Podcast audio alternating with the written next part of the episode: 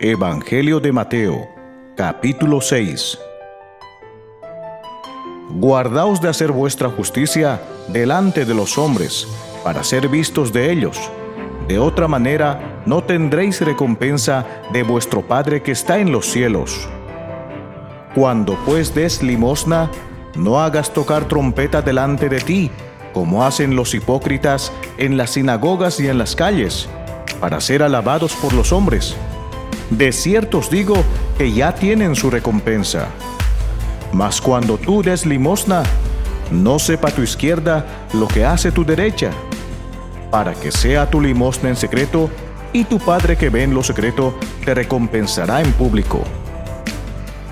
Y cuando ores, no seas como los hipócritas, porque ellos aman el orar en pie en las sinagogas y en las esquinas de las calles, para ser vistos de los hombres. De cierto os digo que ya tienen su recompensa. Mas tú, cuando ores, entra en tu aposento, y cerrada la puerta, ora a tu Padre que está en lo secreto, y tu Padre que ve en lo secreto te recompensará en público. Y orando, no uséis vanas repeticiones como los gentiles, que piensan que por su palabrería serán oídos. No os hagáis pues semejantes a ellos porque vuestro Padre sabe de qué cosas tenéis necesidad antes que vosotros le pidáis. Vosotros pues oraréis así. Padre nuestro, que estás en los cielos, santificado sea tu nombre, venga tu reino, hágase tu voluntad, como en el cielo, así también en la tierra. El pan nuestro de cada día, dánoslo hoy y perdónanos nuestras deudas, como también nosotros perdonamos a nuestros deudores. Y no nos metas en tentación, mas líbranos del mal, porque tuyo es el reino, el poder y la gloria, por todos los siglos. Amén. Porque si perdonáis a los hombres sus ofensas, os perdonará también a vosotros vuestro Padre Celestial mas si no perdonáis a los hombres sus ofensas, tampoco vuestro Padre os perdonará vuestras ofensas. Cuando ayunéis, no seáis austeros como los hipócritas, porque ellos demudan sus rostros para mostrar a los hombres que ayunan. De cierto os digo que ya tienen su recompensa. Pero tú, cuando ayunes, unge tu cabeza y lava tu rostro, para no mostrar a los hombres que ayunas, sino a tu Padre que está en lo secreto. Y tu Padre que ve en lo secreto te recompensará en público.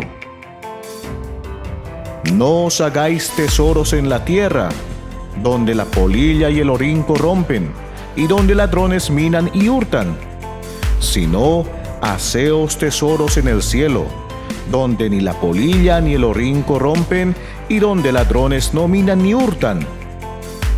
Porque donde esté vuestro tesoro, allí también estará vuestro corazón. La lámpara del cuerpo es el ojo.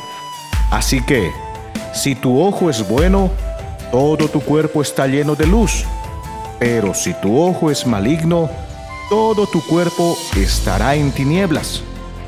Así que, si la luz que en ti hay es tinieblas, ¿cuántas no serán las mismas tinieblas? Ninguno puede servir a dos señores, porque o aborrecerá al uno y amará al otro, o estimará al uno y menospreciará al otro. No podéis servir a Dios y a las riquezas.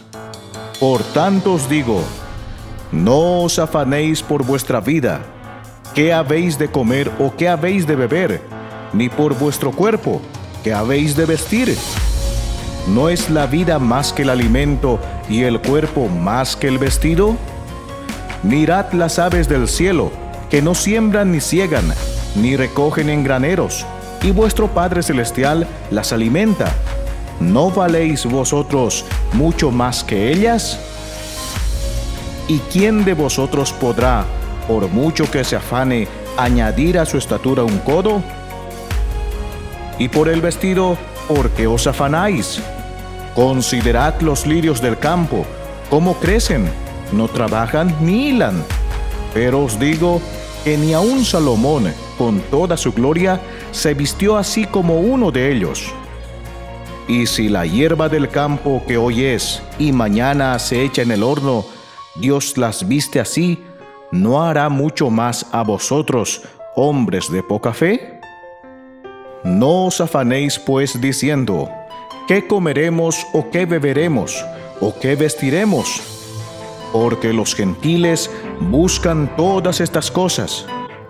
Pero vuestro Padre Celestial sabe que tenéis necesidad de todas estas cosas. Mas buscad primeramente el reino de Dios y su justicia, y todas estas cosas os serán añadidas. Así que, no os afanéis por el día de mañana, porque el día de mañana traerá su afán. Basta cada día su propio mal.